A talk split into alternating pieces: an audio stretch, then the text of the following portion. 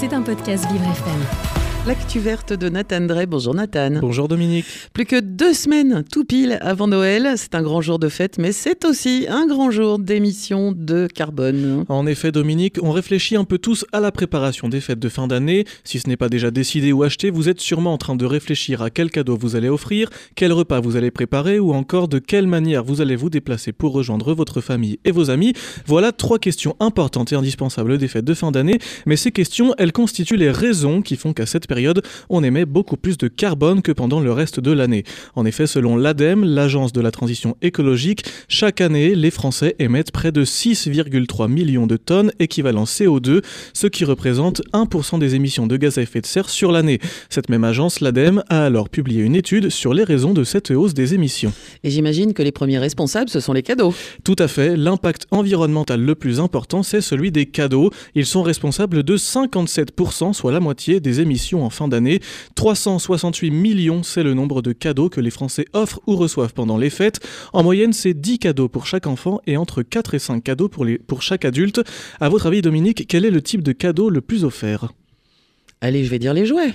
Eh bien, c'est presque ça, pas tout à fait. Les paquets cadeaux qu'on retrouve sous le sapin contiennent le plus souvent des vêtements et autres textiles, Ah. suivis par les jouets puis les livres. À eux trois, ils représentent les trois quarts des cadeaux offerts, mais à peine la moitié des émissions de gaz à effet de serre. Le gagnant en termes d'émissions, c'est la lecture. Les livres, c'est 18% des cadeaux offerts, mais seulement 2% des émissions. Alors si vous vous souciez de l'environnement, foncez chez le libraire pour vos cadeaux.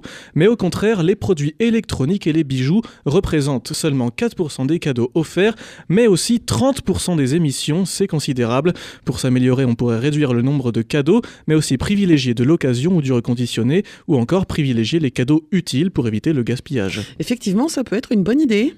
Et, euh, et après, les deuxièmes responsables des émissions, ce sont peut-être les transports? Et oui, Dominique, vous avez raison, ils sont responsables de 25% des émissions de gaz à effet de serre en fin d'année.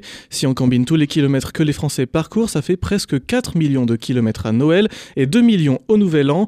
Les trois quarts de ces kilomètres sont faits en voiture, 17% reviennent aux avions et 8% au train. Et pourtant, l'avion, il représente au final 37% en termes d'émissions. Et pour le train, c'est infime, dommage qu'il soit si peu utilisé puisqu'il est le plus sobre. Bah oui, mais il est, il est tellement cher. Ah bah c'est le problème, hein. mais en tout cas, il n'y aura pas de grève normalement.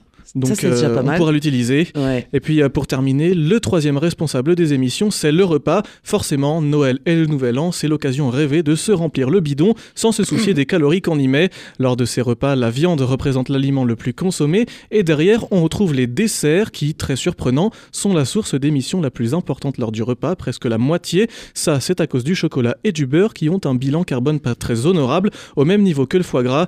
Et après, on retrouve l'alcool et les produits de la mer. Pour s'améliorer, on pourrait remplacer le foie gras par du saumon fumé et la bûche pâtissière par une bûche glacée. Ça réduirait les émissions de 43%, donc pensez-y. Et puis évidemment, pas de gaspillage. En évitant de jeter la nourriture, on pourrait réduire jusqu'à 20% les émissions d'un repas.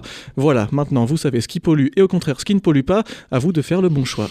Oui, bah, ça va être quand même difficile, je pense. C'était un podcast Vivre FM. Si vous avez apprécié ce programme, n'hésitez pas à vous abonner.